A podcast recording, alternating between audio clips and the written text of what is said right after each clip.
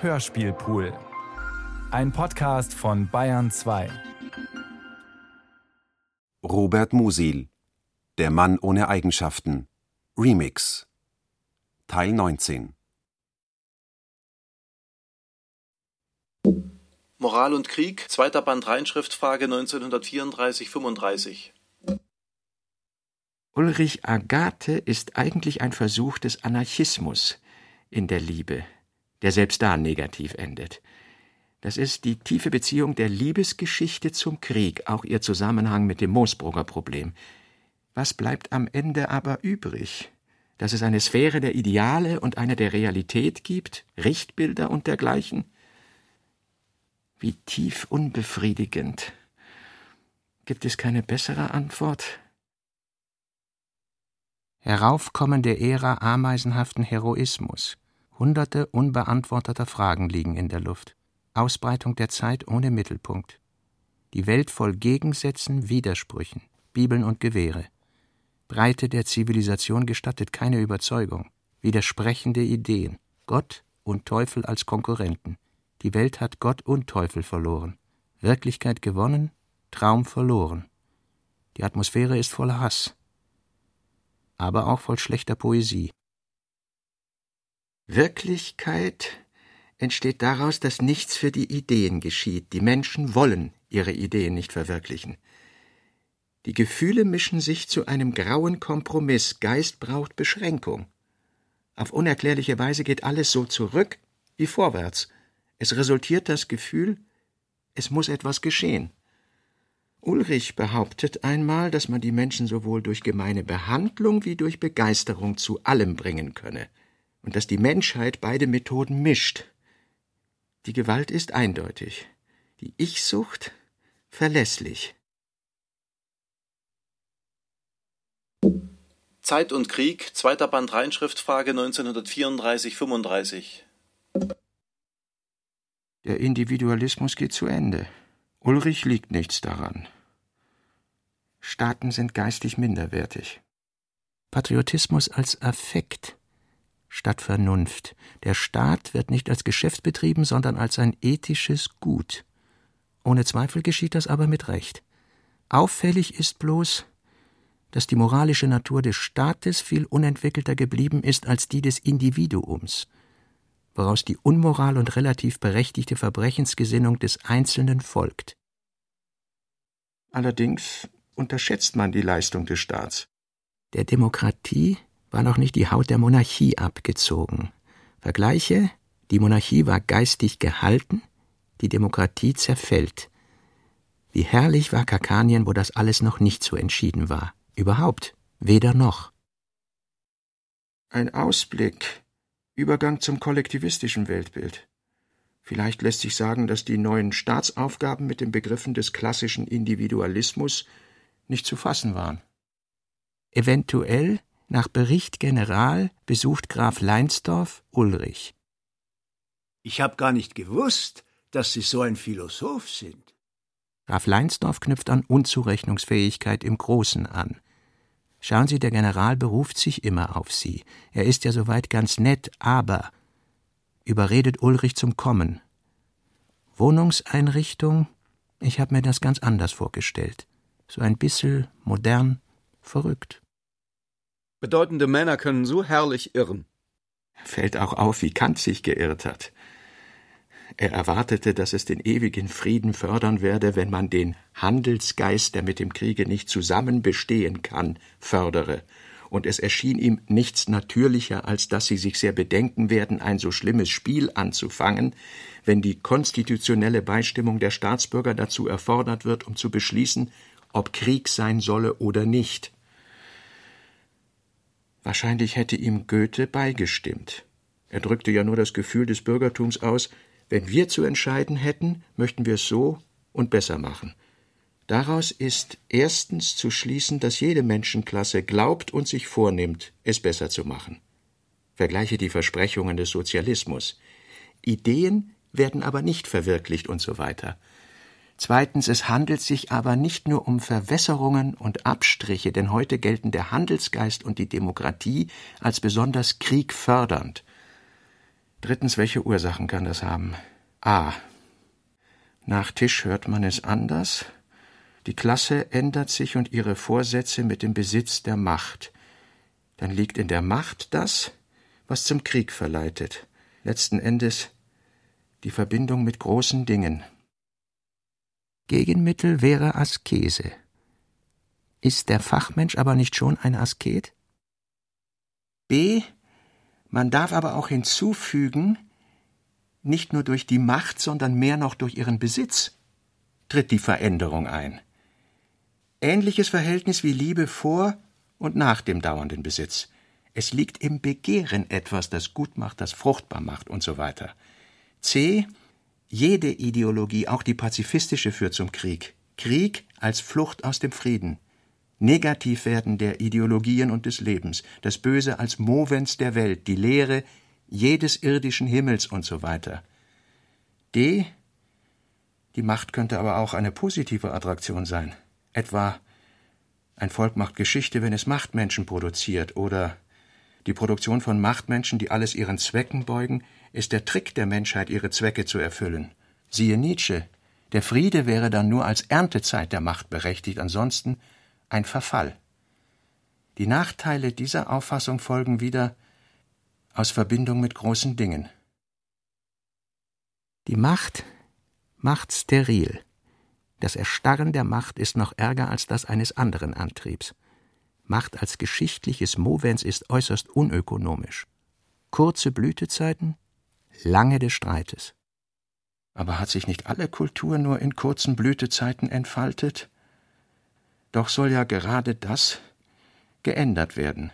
Positiv wirken die hauptsächlich von Nietzsche beschriebenen Tugenden der Macht Stolz, Härte, Ausdauer, Mut, Gelten lassen, Neidfreiheit, Großzügigkeit, Gelassenheit und so weiter. Meist sind das auch Tugenden des Geistes. Siehe die Entwicklung des europäischen Geistes aus dem Kriegergeist. Siehe die Entmilitarisierung des Europäers seit dem 16. Jahrhundert. Diesem wurde nach Nietzsche das fremde, vergiftende Element des Christentums zugesetzt. E. Es ergeben sich die Fragen Alpha. Ist die Sublimation möglich oder bedarf sie zeitweiligen Nachschubs aus dem substanziellen Machtbereich? Beta. Ist ein Ausgleich zwischen den beiden Konstituentien des Geistes möglich, also doch eine Synthese der Kultur. Kann ich mir etwas ausdenken? Ende ich mit der Unvermeidlichkeit des Bösen? Soll man es also lieben? Vielleicht ergibt sich eine Lösung aus der statistischen Auffassung. Das gehört in die drei Utopien und ihre Fortsetzung. Nationenkapitel Beilageblatt 1932 Eine Einschaltung über Kakanien es darf vorausgesetzt werden, dass das Wort der Herd des Weltkriegs zwar oft benützt worden ist, stets jedoch mit einer gewissen Ungenauigkeit in der Frage, wo dieser Gegenstand seinen Platz habe. Ältere Leute, die noch persönliche Erinnerungen an jene Zeit besitzen, denken da wohl an Sarajevo, doch fühlen sie selbst, dass diese kleine bosnische Stadt bloß das Ofenloch gewesen sein kann, durch das der Wind einfuhr Gebildete Leute werden ihre Gedanken auf die politischen Knotenpunkte und Welthauptstädte richten. Noch höher Gebildete dürften mit Sicherheit außerdem die Namen von Essen, Creusot, Pilsen und der übrigen Zentren der Waffenindustrie im Gedächtnis haben.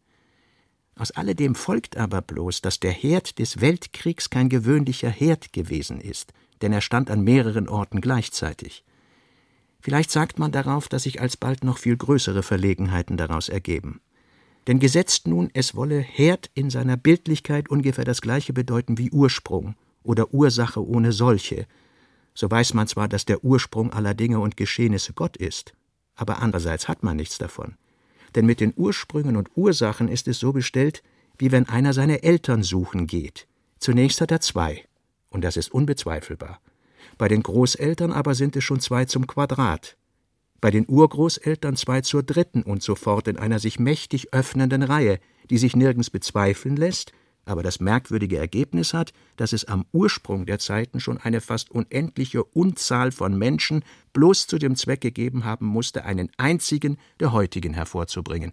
Wenn das auch schmeichelhaft ist, und der Bedeutung entspricht, die der Einzelne in sich fühlt, so rechnet man heute doch zu genau, als dass man es glauben könnte. Schweren Herzens muss man also auf seine persönliche Ahnenreihe verzichten und annehmen, dass man ab irgendwo gruppenweise gemeinsam abstamme. Und das hat verschiedene Folgen.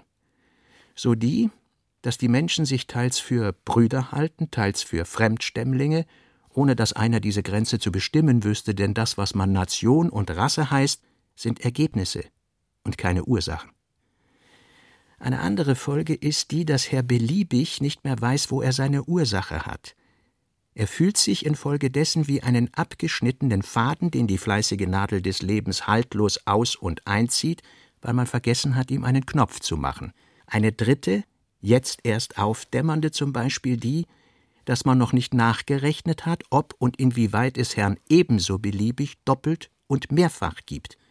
Im Bereich des erblich Möglichen liegt das durchaus bloß weiß man nicht, wie groß die Wahrscheinlichkeit ist, dass es einem wirklich widerfahren könnte, sich selbst zu begegnen.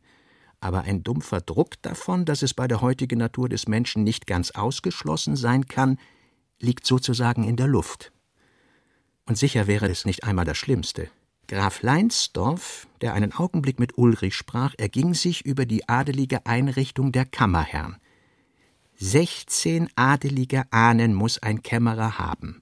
Und darüber halten sich die Leute auf, dass das eine Arroganz sein soll. Aber ich bitt Sie, was tun denn die Leute selber? Nachmachen tun's uns mit ihren Rassentheorien, erläuterte er, und übertreiben das gleich in einer ganz und gar unvornehmen Weise. Meinethalben können wir alle vom gleichen Adam abstammen. Ein Leinsdorf bleibt trotzdem ein Leinsdorf, denn das ist lang nicht so sehr eine Sache des Bluts wie eine der Bildung.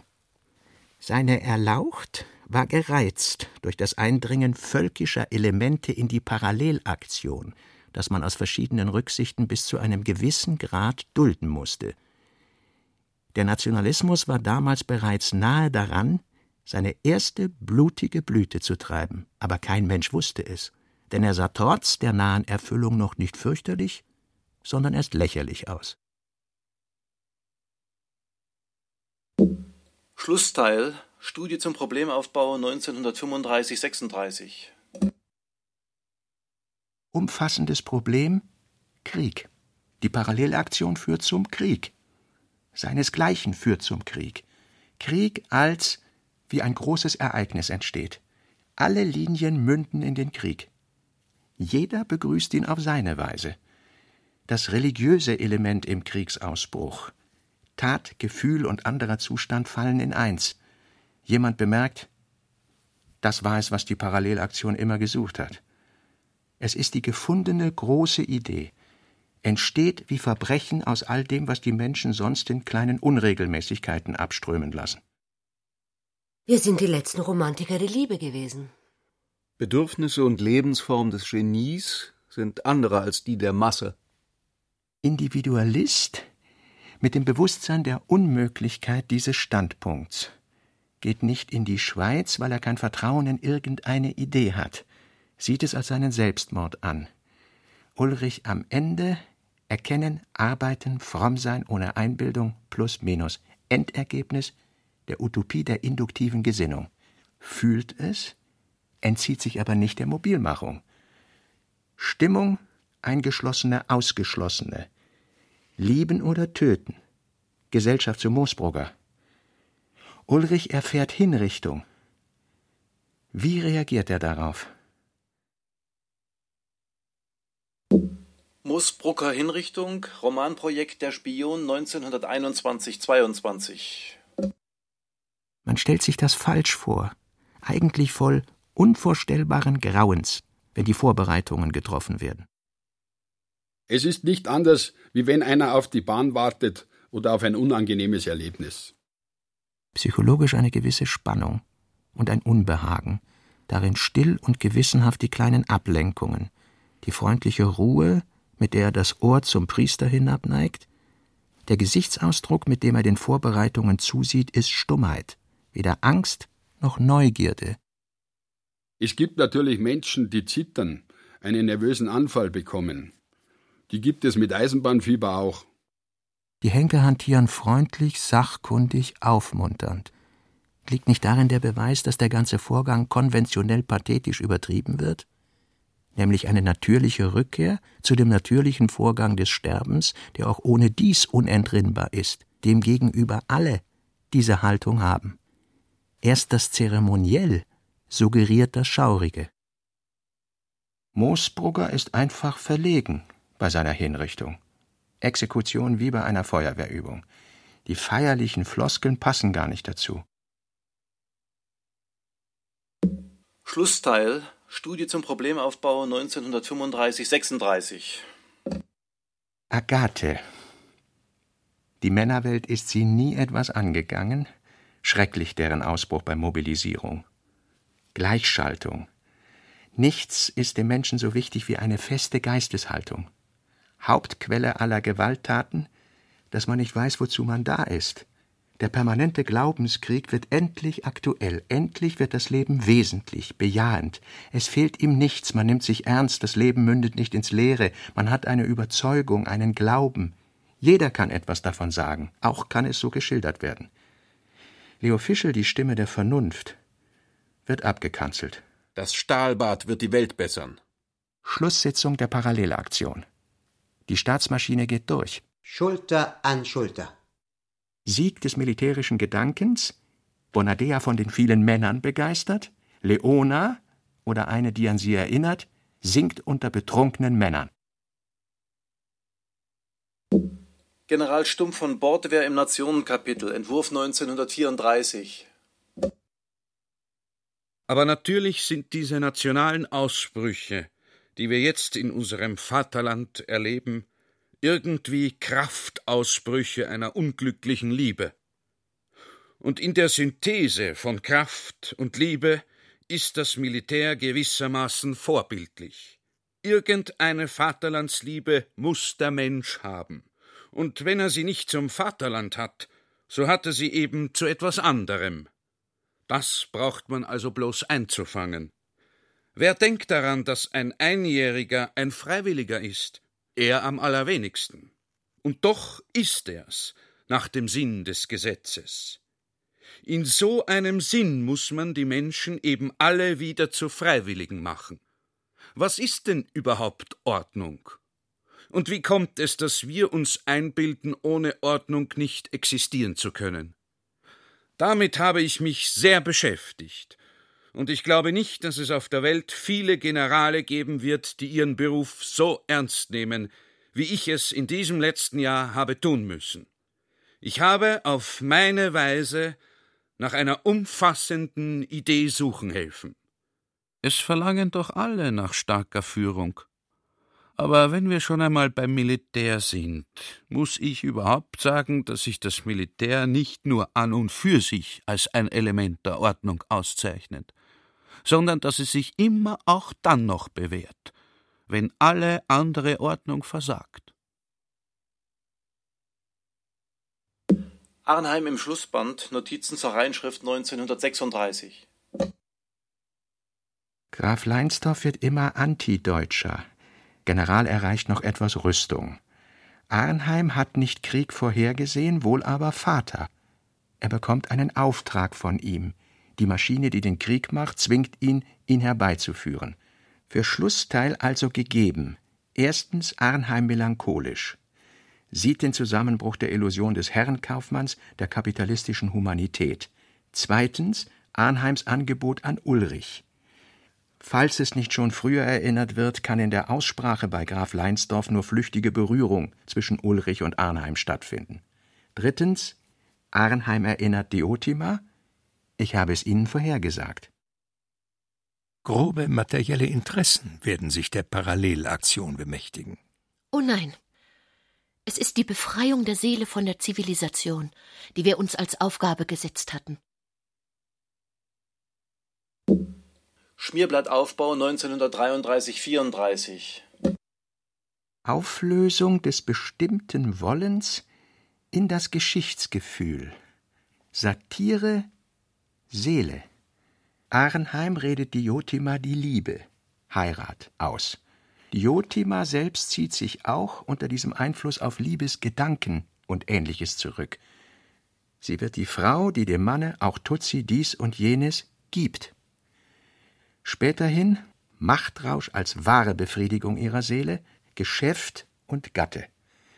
Wirklichkeitsrausch als Oberbegriff mit Rücksicht auf Krieg.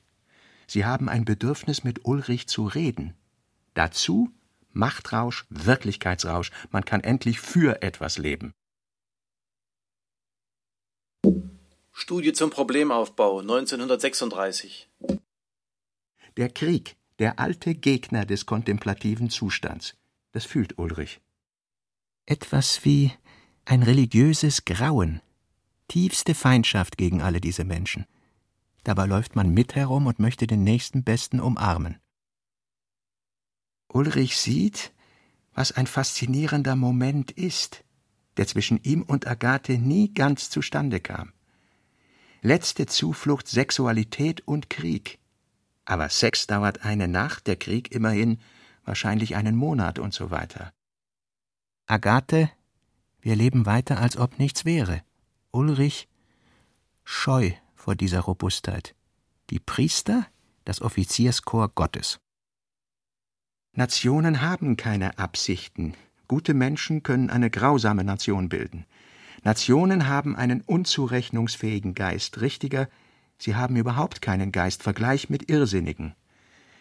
Im Ganzen hängen die Mobilmachungskapitel, namentlich darin Ulrich, vom Ausgang der Utopie der induktiven Gesinnung ab, der noch nicht feststeht. Aber wahrscheinlich kommt er hinaus auf Kämpfen geistig und nicht verzweifeln. Ahnen reduziert auf Glauben, und zwar der induktive Gott, unbeweisbar, aber glaubwürdig. Kreislauf des Gefühls ohne Mystik. Entdeckung Gottes, Realwerden Gottes. Ahnen, anderer Zustand, mag vielleicht ein anderer, besser geeigneter aufnehmen.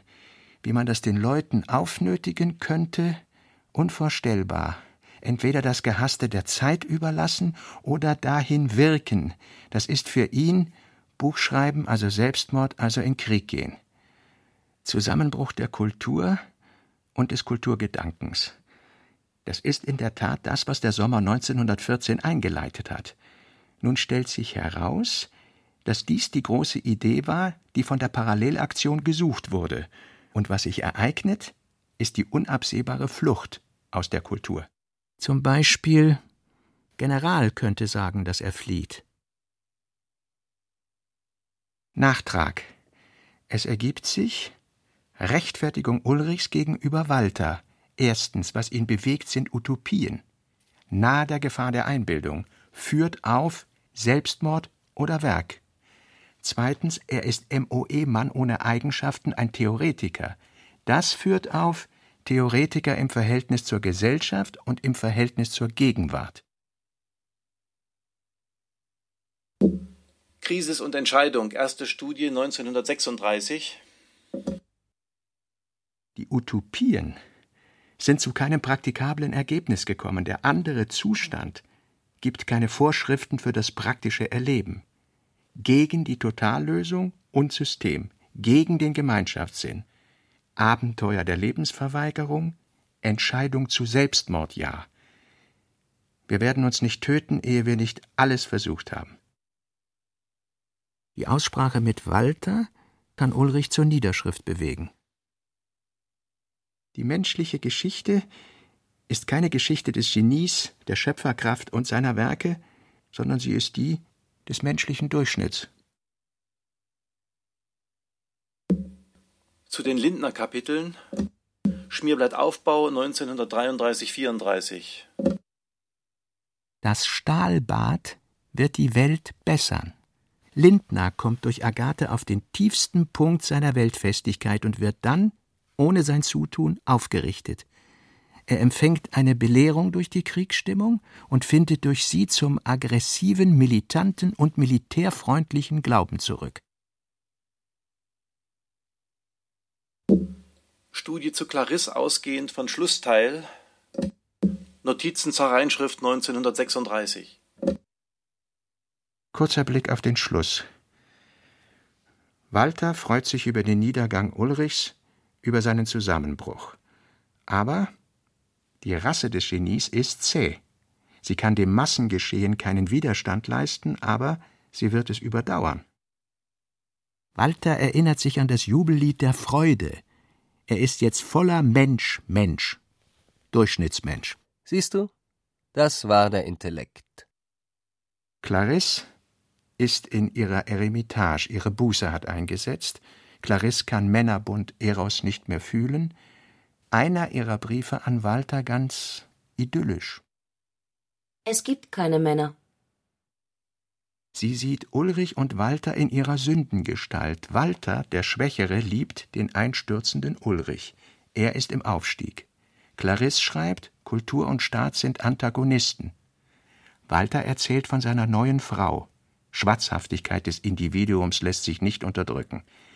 Das Leben mit Clarisse am Rand der Halluzination enthält Unsicherheit der Sinnesempfindungen, übereinander gelagerte Weltbilder. Jetzt haben alle Illusionen.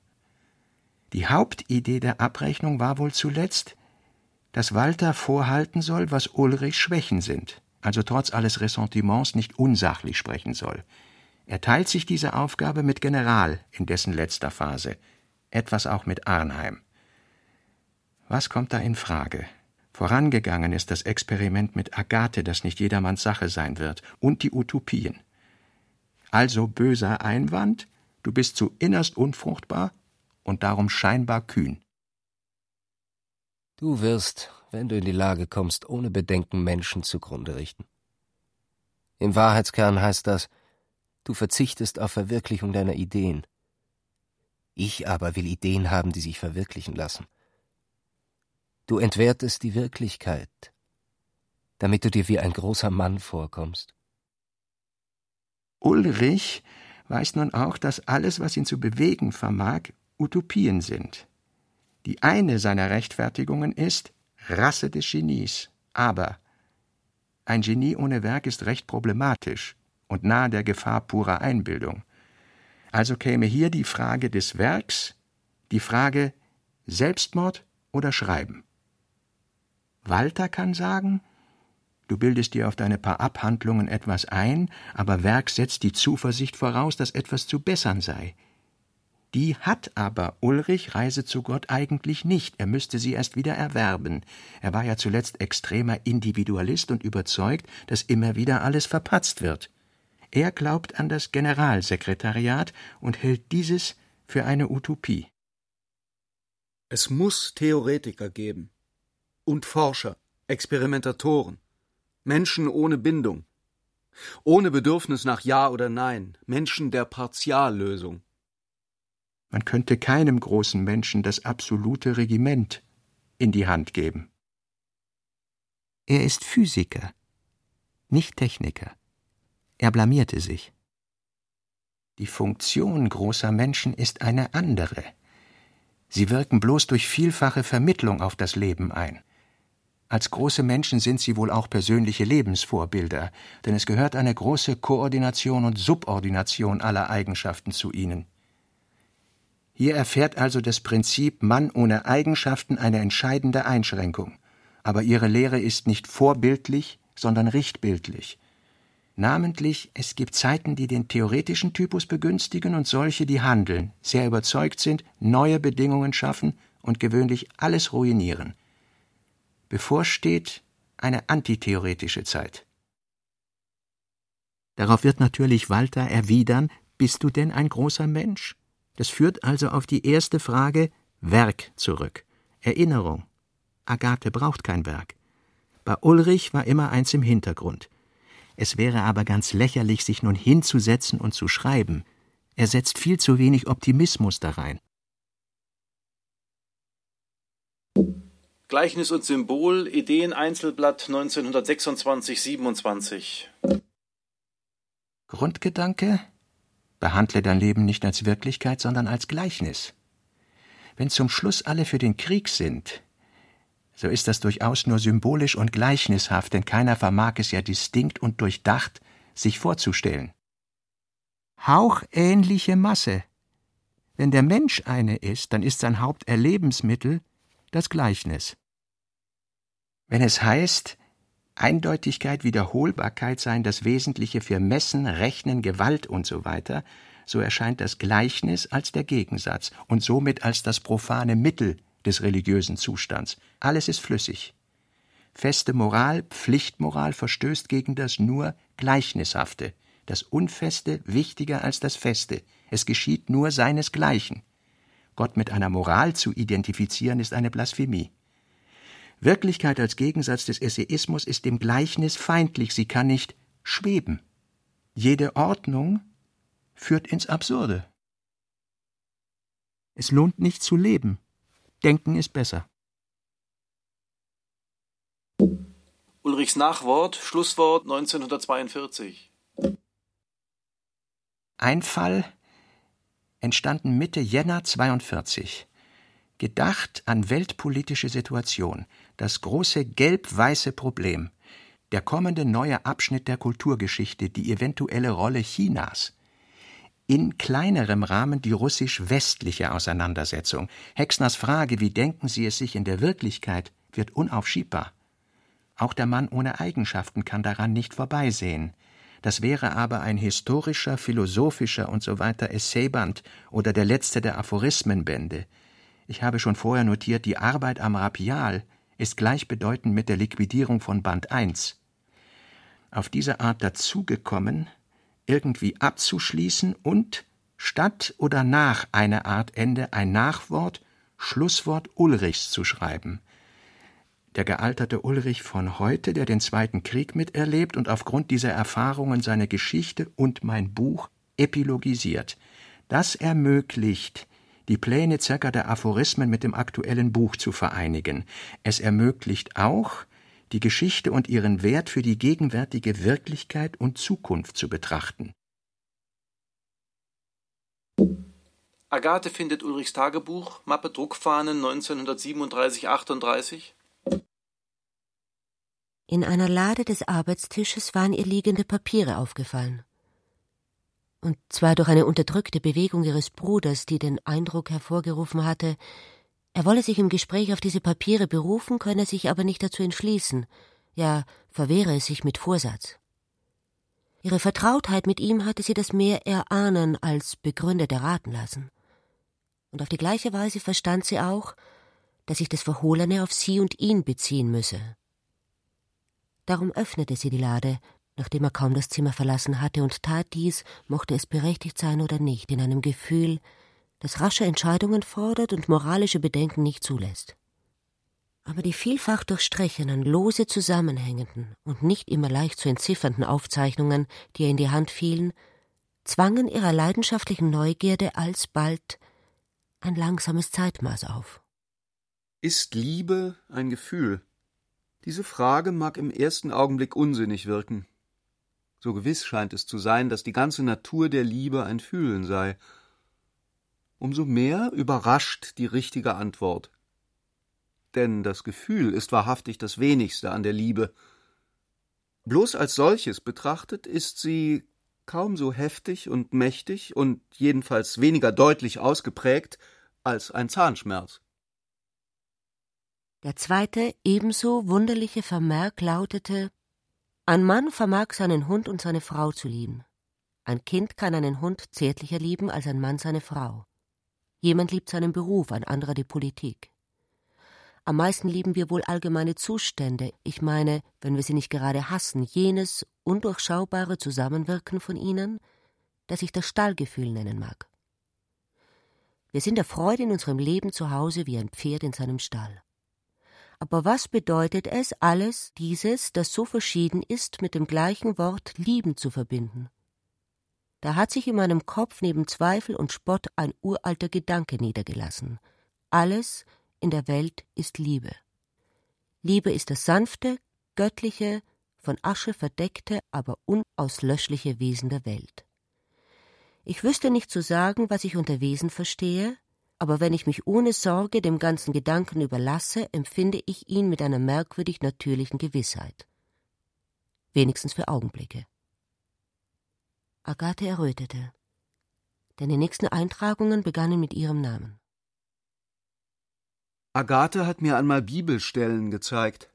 Ich erinnere mich noch ungefähr an den Wortlaut und habe mir vorgenommen, ihn aufzuschreiben.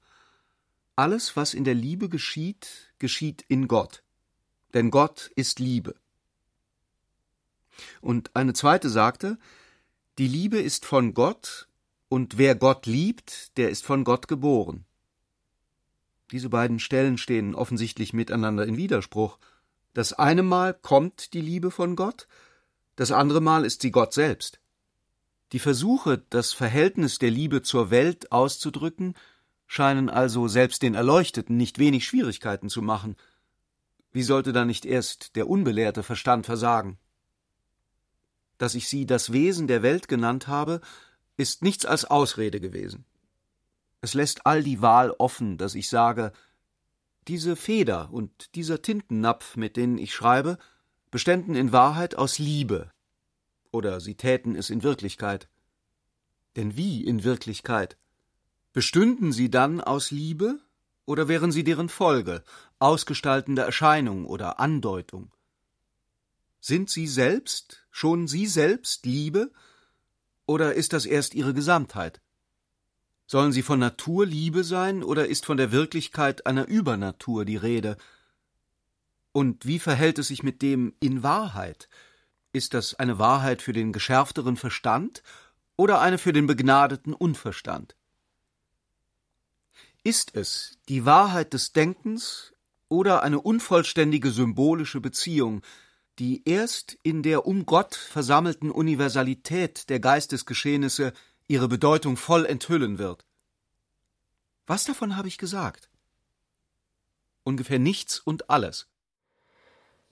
Dann kamen flüchtig einige andere Eintragungen, die nur aussahen, als wären sie zum Versuch gemacht. Ein Löwe vor dem Morgenhimmel, ein Nashorn im Mondlicht. Du hast die Wahl zwischen Liebesfeuer und Gewehrfeuer. Also sind zumindest zwei Grundzustände anzunehmen Liebe und Gewalt. Und es ist ohne Zweifel die Gewalt, was die Welt im Gange hält und vor dem Einschlafen bewahrt, nicht die Liebe. Hier ließe sich freilich auch die Annahme einflechten, dass die Welt sündig geworden sei, vorher Liebe und Paradies. Das hieße, die fertige Welt Sünde, die mögliche Liebe. Und plötzlich schloss Ulrich So komme ich auch auf die Frage zurück, ist Liebe ein Gefühl? Ich glaube nein. Liebe ist eine Ekstase. Und Gott selbst müsste sich, um die Welt dauernd lieben zu können und mit der Liebe des Gottkünstlers auch das schon Geschehene zu umfassen, dauernd in Ekstase befinden. Nur als ein solcher wäre er zu denken. Hier hatte er diese Aufzeichnungen abgebrochen. Wandel unter Menschen, letzte Fassung, 1940. Abbrechend sagte er, sieh an, und beide wurden sich des Augenscheins bewusst. Es geschah, während sie einen bekannten und, wenn man so sagen darf, allgemein geachteten Platz überquerten. Da stand die neue Universität, ein nachgeahmter Barockbau, der von kleinlichen Einzelheiten überladen war. Nicht weit davon stand, kostspielig und zweitürmig, eine neugotische Kirche, die wie ein gut gelungener Fastnachtsscherz aussah, und den Hintergrund bildete, neben zwei ausdruckslosen zu der Hochschule gehörenden Anstalten und einem Bankpalast, ein großes, düster dürftiges Gerichts- und Gefangenenhaus, das mehrere Jahrzehnte älter war. Flinkes und massiges Fuhrwerk durchkreuzte dieses Bild, und ein einziger Blick vermochte sowohl die Gediegenheit des Gewordenen als auch die Vorbereitungen des weiteren Gedeihens zu umfassen und nicht minder zur Bewunderung der menschlichen Tätigkeit aufzuregen, als den Geist durch einen unmerklichen Bodensatz von Nichtssagenheit zu vergiften. Und ohne eigentlich den Gesprächsgegenstand zu wechseln, fuhr Ulrich fort Nimm an, dass sich eine Räuberbande der Weltherrschaft bemächtigt hätte, mit nichts ausgestattet als den gröbsten Instinkten und Grundsätzen – nach einiger Zeit erwüchsen auch auf diesem wilden Boden geistige Schöpfungen, und wieder über eine Zeit, wenn der Geist sich ausgebildet hätte, stünde er sich schon selbst im Wege. Die Ernte wächst und ihr Gehalt vermindert sich, als ob die Früchte nach Schatten schmeckten, wenn alle Äste voll sind. Er fragte nicht warum. Er hatte das Gleichnis einfach gewählt, um auszudrücken, er meine, dass sich das meiste von dem, was sich Kultur nenne, zwischen dem Zustand einer Räuberbande und dem müßiger Reife befinde. Denn war es so, dann mochte es doch auch eine Entschuldigung für all das Gespräch sein, in das er abgelenkt worden war, obwohl ein zärtlicher erster Anhauch den Anfang gebildet hatte. Ein Gespräch wie dieses über Genie, Durchschnitt und Wahrscheinlichkeit, weil es bloß den Verstand beschäftigte, ohne das Gemüt zu berühren, dünkte Agathe verlorene Zeit zu sein. Nicht ganz so erging es Ulrich, obgleich er mit dem, was er gesagt hatte, herzlich unzufrieden war. Nichts war daran fest als der Satz Wenn etwas ein Zufallsspiel wäre, so zeigte das Ergebnis die gleiche Verteilung von Treffern und Nieten wie das Leben. Mit aufgefrischter Neugierde betrachtete er die Menschenströme, deren Ufern sie folgten und von deren Leidenschaften, Gewohnheiten und fremden Genüssen sie von sich selbst abgezogen wurden. Es war die Welt dieser Leidenschaften und Genüsse und nicht die einer unausgeträumten Möglichkeit. So war es denn auch um deswillen die der Schranken, die selbst das ausschweifende Gefühl in Grenzen setzen, und die des mittleren Lebenszustands. Zum ersten Mal dachte er nicht bloß gefühlvoll, sondern in der Art, wie etwas Wirkliches erwartet wird, daran, dass sich der Unterschied, der es in dem einen Fall dem weltlichen Gefühl unmöglich mache, zur Ruhe und bleibender Erfüllung zu kommen, im anderen eine fortschreitende und weltliche Bewegung zu finden, vielleicht auf zwei grundverschiedene Zustände oder Arten des Gefühls zurückführen ließe. Ulrich und die zwei Welten des Gefühls. Mappe Druckfahne 1937-38. Er holte lächelnd ein Buch von der Wand, worin sich ein Lesezeichen befand, und setzte vor seine eigenen Worte die folgenden Fremden. Wenn auch der Himmel ebenso wie die Welt einer Folge wechselnder Ereignisse unterworfen ist, so fehlt doch den Engeln jeder Begriff und jede Vorstellung von Raum und Zeit obwohl sich auch bei ihnen alle Vorgänge nacheinander abspielen, in völliger Übereinstimmung mit der Welt, wissen sie nicht, was Zeit bedeutet, weil im Himmel weder Jahre noch Tage, sondern Zustandsänderungen herrschen. Wo Jahre und Tage sind, herrschen Zeiten, wo Zustandsänderungen sind, Zustände. Da die Engel keine Vorstellung von der Zeit haben wie die Menschen, so fehlt ihnen auch die Bestimmung der Zeit. Sie kennen nicht einmal ihre Einteilung in Jahre, Monate, Wochen, Stunden, in Morgen, Gestern und Heute. Hören Sie einen Menschen davon reden, und Gott hat ständig den Menschen Engel zugesellt, dann verstehen Sie darunter Zustände und Zustandsbestimmungen. Der Mensch denkt aus der Zeit, der Engel aus dem Zustand. So wird die natürliche Vorstellung der Menschen bei den Engeln zu einer geistigen. Alle Bewegungsvorgänge in der geistigen Welt geschehen durch innere Zustandsänderungen. Als ich darob in Besorgnis geriet, wurde ich in die Sphäre des Himmels zum Bewusstsein der Engel erhoben und von Gott durch die Reiche des Himmels geführt und zu den Gestirnen des Weltalls geleitet, und zwar im Geiste, während mein Körper an derselben Stelle blieb. Alle Engel bewegen sich so von Ort zu Ort. Deshalb gibt es für sie keine Abstände, folglich auch keine Entfernungen, sondern nur Zustände und Zustandsänderungen. Jede Annäherung ist eine Ähnlichkeit innerer Zustände, jede Entfernung eine Verschiedenheit. Räume im Himmel sind nichts als äußere Zustände, die den inneren entsprechen. Jeder wird in der geistigen Welt dem anderen sichtbar erscheinen, sobald er ein dringendes Verlangen nach dessen Gegenwart hat, denn dann versetzt er sich in seinen Zustand. Umgekehrt wird er sich bei vorhandener Abneigung von ihm entfernen. Ebenso kommt jemand, der in seiner Gemeinschaft in Hallen oder Gärten seinen Aufenthalt wechselt, schneller dorthin, wenn er sich danach sehnt, und langsamer, wenn seine Sehnsucht geringer ist. Das habe ich oft staunend gesehen. Und da die Engel sich keinen Begriff von der Zeit machen können, so haben sie auch eine andere Vorstellung von der Ewigkeit als die irdischen Menschen. Sie verstehen darunter einen unendlichen Zustand, nicht eine unendliche Zeit. Ulrich hatte das einige Tage zuvor durch Zufall beim Blättern in einer Auswahlausgabe von Swedenborg aufgefunden, die er besaß, aber noch nie recht gelesen hatte, und hatte es ein wenig zusammengedrängt und so viel davon abgeschrieben, weil es ihm sehr angenehm war, diesen alten Metaphysikus und gelehrten Ingenieur, von dem übrigens Goethe ja sogar Kant keinen geringen Eindruck empfangen hatte, so sicher vom Himmel und den Engeln reden zu hören, als wären es Stockholm und seine Bewohner. Es passte so gut zu seiner eigenen Beschäftigung, dass sich die verbleibende und ja auch nicht geringe Verschiedenheit unheimlich deutlich davon abhob. Es machte ihm große Lust, an ihr festzuhalten, und die in ihrer verfrühten Selbstgewissheit zwar trocken unträumerisch, doch aber schrullig wirkenden Behauptungen eines Geistersehers aus den vorsichtiger gefassten Begriffen eines späteren Jahrhunderts auf neue Art hervorzuzaubern. Und so schrieb er nieder, was er gedacht hatte. Nachtgespräch, Entwurf 1937-38. Er hatte im Zimmer ein Licht nach dem anderen angezündet, als sollten in dem erregenden Überfluss der Strahlen die Worte leichter fallen, und hatte lange Zeit eifrig geschrieben. Aber nachdem das Wichtigste geschehen war, bemächtigte sich seiner das Gefühl, dass Agathe noch nicht zurückgekehrt sei und wurde immer störender. Ulrich wusste nicht, dass sie bei Lindner war und überhaupt nichts von diesen Besuchen, aber da dieses Geheimnis und sein Tagebuch das einzige war, was sie voreinander verbargen, konnte er mutmaßen und fast auch verstehen, was sie tat. Er nahm es nicht ernster als nötig und war eher erstaunt darüber als eifersüchtig. Auch schrieb er sich und seiner eigenen Unentschlossenheit die Schuld zu, wofern sie eigene Wege gingen, die er nicht billigen mochte.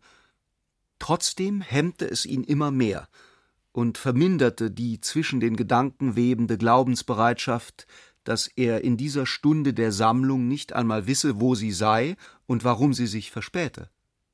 Er beschloss, sich zu unterbrechen und auch auszugehen, um sich dem entnervenden Einfluss des Wartens zu entziehen, wollte die Arbeit aber bald wieder aufnehmen.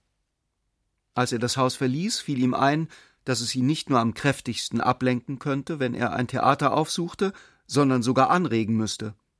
Und so tat er das, obwohl er nicht dafür angekleidet war. Er wählte einen unauffälligen Platz und empfand im Anfang recht stark das Vergnügen, mitten in eine Vorstellung einzutreten, die schon lebhaft im Gang ist. Es rechtfertigte, dass er gekommen war, denn dieses lebhafte Widerspiegeln hundertfältig bekannter Gefühle, von dem das Theater unter dem Vorwand zu leben pflegt, dass es ihm einen Sinn gebe, erinnerte Ulrich an den Wert der zu Hause zurückgelassenen Aufgabe und erneute den Wunsch, den Weg zu beenden, der von den Ursprüngen der Gefühle ausgehend schließlich zu ihrem Sinn führen müsste. Als er wieder sein Bewusstsein den Vorgängen auf der Bühne erschloss, fiel ihm ein, dass die meisten der Schauspieler, die sich dort oben so schön wie bedeutungslos mit der Nachbildung von Leidenschaften beschäftigten, den Titel von Hofräten oder Professoren führten denn Ulrich befand sich im Hoftheater, was dem Ganzen auch noch eine Steigerung zur Staatskomik gab. So verließ er zwar noch vor dem Ende des Stückes das Schauspielhaus, kehrte aber gleichwohl in erfrischter Laune heim. Wieder setzte er sein Zimmer ganz unter Licht, und es bereitete ihm Vergnügen, in der durchlässigen Nachtstille seinem eigenen Schreiben zuzuhören. Diesmal hatten ihm allerhand flüchtige, ja kaum mit Bewusstsein aufgenommene Anzeichen beim Betreten des Hauses gesagt, dass Agathe wieder zurückgekehrt sei. Aber als er sich nachträglich darauf besann und alles lautlos war, fürchtete er sich nachzusehen. So wurde es spät in der Nacht. Er war noch einmal im Garten gewesen, der völlig im Dunkel lag, so ungastlich, ja tödlich feindlich wie eine schwarze Wassertiefe. Er hatte sich trotzdem bis zu einer Bank durchgetastet und ziemlich lange ausgeharrt. Es war schwer, auch unter diesen Umständen daran zu glauben, dass es wichtig sei, was er schreibe. Aber als er wieder im Licht saß, machte er sich daran, es zu Ende zu schreiben, soweit sein Plan diesmal reichte. Es fehlte nicht mehr viel, doch hatte er kaum damit begonnen, als ihn ein leises Geräusch unterbrach denn Agathe, die schon in seinem Zimmer gewesen war, als er sich noch im Theater befand, und diesen heimlichen Besuch während seines Aufenthalts im Garten wiederholt hatte, war bei seiner Rückkehr hinausgeschlüpft, hatte hinter der Türe eine kleine Weile gezögert und drückte jetzt leise deren Klinke nieder. Sie war in ein bis an die Knöchel reichendes Hauskleid aus einem Samtstoff gehüllt, der wie ein einstmals auf Goldgrund gemaltes, ganz schwarz gedunkeltes Bild aussah zaubermantelartig, bis zu den Knöcheln reichend. Die Knöchel nackt, der Spann nackt wie die Hand. In Pantoffeln steckend, die aus hellroter Seide sind, in der Farbe der Pfaffenkäppchen, die im Herbst an ihrem Strauch hängen. Sie setzt sich auf dem Divan zurecht, den Oberkörper bequem gestützt und die Beine unter sich gezogen, so dass nur der Fuß unter dem ein Rad bildenden Kleidersaum hervorsah. Ich habe es gelesen. Das hättest du nicht tun dürfen. Es ist untreu von dir gewesen, dass du das von mir verborgen hast. Ulrich hörte ihrer Stimme zu und betrachtet ihre Schönheit. Diese Überlegungen lassen mich mehr von mir verstehen, als es zuvor viele Jahre zu Wege gebracht haben, sagte er sehr ruhig. Und mich gehen sie nichts an? Doch, auch dich geht es an. Und warum tust du es dann heimlich? Warum hast du mir nie davon erzählt? Ich habe nicht alles verstanden, aber ich habe alles gelesen. Wieder lachte sie, und es schallte leise. Sie schien über nichts zu lachen und nur aus Freude. Gab man ein wenig poetische Gewöhnlichkeit in Kauf, dann war der Eindruck mit dem einer tief gestimmten Silberschelle zu vergleichen. Ein dunkler Grundton ging in einem überfließenden weichen Blinken unter. Aber während Ulrich diesen heiteren Tönen, die sich in dem stillen Zimmer verbreiteten, zuhörte, meinten seine Augen darin auch alle Lampen um so viel stiller als heller brennen zu sehen. Gerade die einfachsten sinnlichen Eindrücke, von denen die Welt bevölkert wird, bereiten mitunter so unbeschreiblich Überraschungen, als kämen sie aus einer anderen Welt. Unter dem Einfluss dieser Schwäche regte sich Ulrich plötzlich ein Geständnis auf der Zunge, an das er selbst, wer weiß wie lange, nicht gedacht hatte.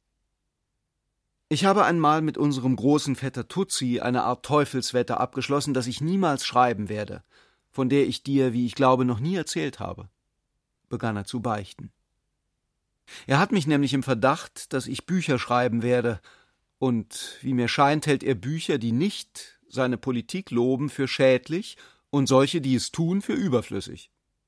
Abgesehen von der Geschichts- und Memoirenliteratur, die ein Diplomat zu benutzen pflegt. Ich aber habe ihm zugeschworen, dass ich mich töten werde, ehe ich der Versuchung unterliege, ein Buch zu schreiben. Und ich habe es aufrichtig gemeint. Denn das, was ich schreiben könnte, wäre nichts als der Beweis, dass man auf eine bestimmte andere Weise zu leben vermag. Dass ich aber ein Buch darüber schriebe, wäre zumindest der Gegenbeweis, dass ich nicht so zu leben vermag. Ich habe nicht erwartet, dass es anders kommen wird. Seine Schwester hatte ihm reglos zugehört, ohne dass sich auch nur in ihrem Gesicht ein Muskel bewegte. Wir können uns gemeinsam töten, wenn das ein Buch wird, sagte sie jetzt. Aber es scheint mir, dass dazu weniger Grund da ist als früher. Ulrich sah ihr unwillkürlich in die Augen. Eher doch zum Gegenteil, fuhr sie fort. Das kann man auch noch nicht sagen, wandte Ulrich ruhig ein. Agathe fand, etwas an den stützenden Polstern zu ihrer Seite zu richten, was ihr Gesicht von ihm abwandte. Sei mir nicht bös, erwiderte sie in dieser Stellung, aber wenn ich auch bewundere, was du schreibst, so verstehe ich doch nicht ganz, warum du schreibst. Ja, manchmal ist es mir unheimlich komisch erschienen. Du zergliederst sorgfältig nach Natur und Sittengesetzen die Möglichkeit, deine Hand auszustrecken. Warum streckst du sie nicht einfach aus? Es ist verderblich, sie einfach auszustrecken. Wird durch das, was du aufgeschrieben hast, nicht mit einem Mal alles beantwortet, was wir uns so oft und in so großer Unsicherheit gefragt haben? Ich glaube es beinahe. Ich habe die Empfindung, dass darin jetzt alles enthalten ist, worüber wir so lange hin und her gesprochen haben. Aber warum bist du nicht früher darauf gekommen?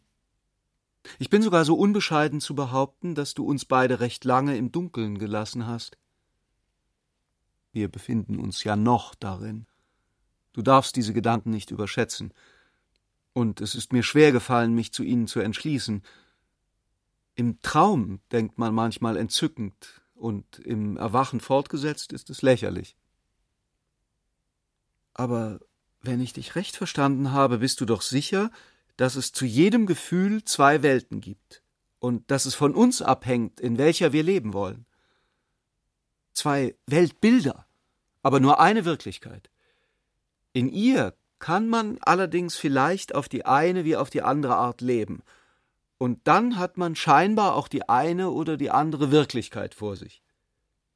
Scheinbar, aber vollständig? Scheinbar und ohne eine Lücke?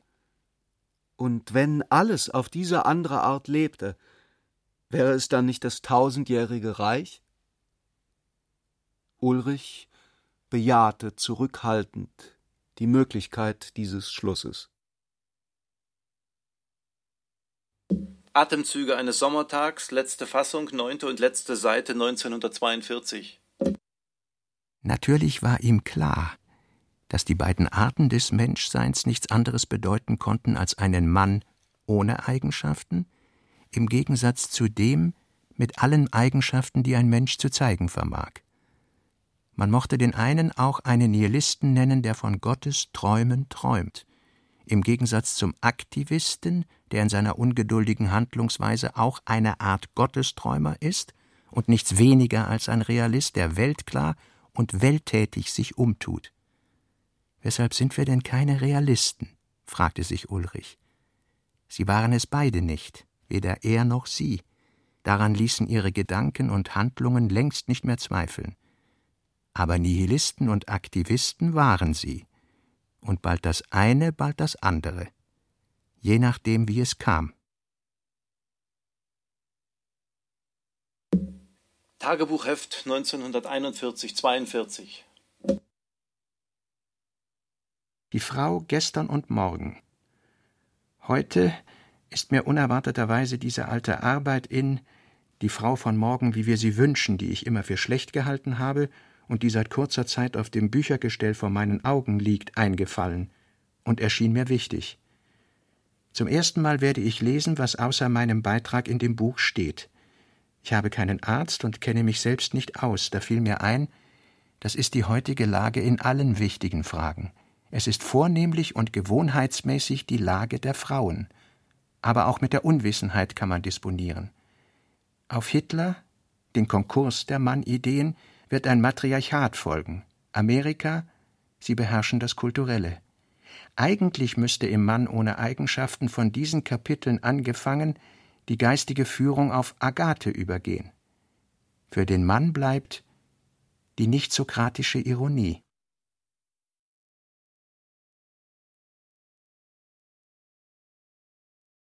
Robert Musil Der Mann ohne Eigenschaften Remix Teil 19 mit Manfred Zapatka, Wolfgang Hübsch, Ulrich Mattes, Uli Meier, Josef Bierbichler, Achim Buch, Gottfried Breitfuß, Wolf Bachofner, Peter Fricke, Angela Winkler, Michael Rotschopf, Susanne Wolf und Klaus Bulert. Regieassistenz Martin Trauner. Ton und Technik Hans Scheck, Wilfried Hauer, Susanne Herzig und Angelika Haller. Redaktionelle Mitarbeit Thomas Kretschmer und Annegret Arnold. Wissenschaftliche Beratung Walter Fanta. Konzept und Skript Katharina Agathos und Herbert Kapfer. Skript und Regie Klaus Bulert. Produktion Bayerischer Rundfunk 2004. In Zusammenarbeit mit Hörverlag, Belleville Verlag und dem Robert Musil Institut Klagenfurt